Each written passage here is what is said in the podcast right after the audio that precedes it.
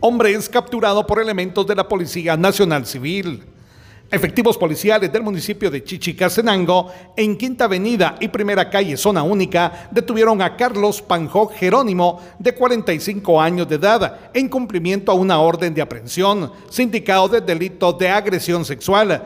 Fue puesto a disposición de los juzgados correspondientes.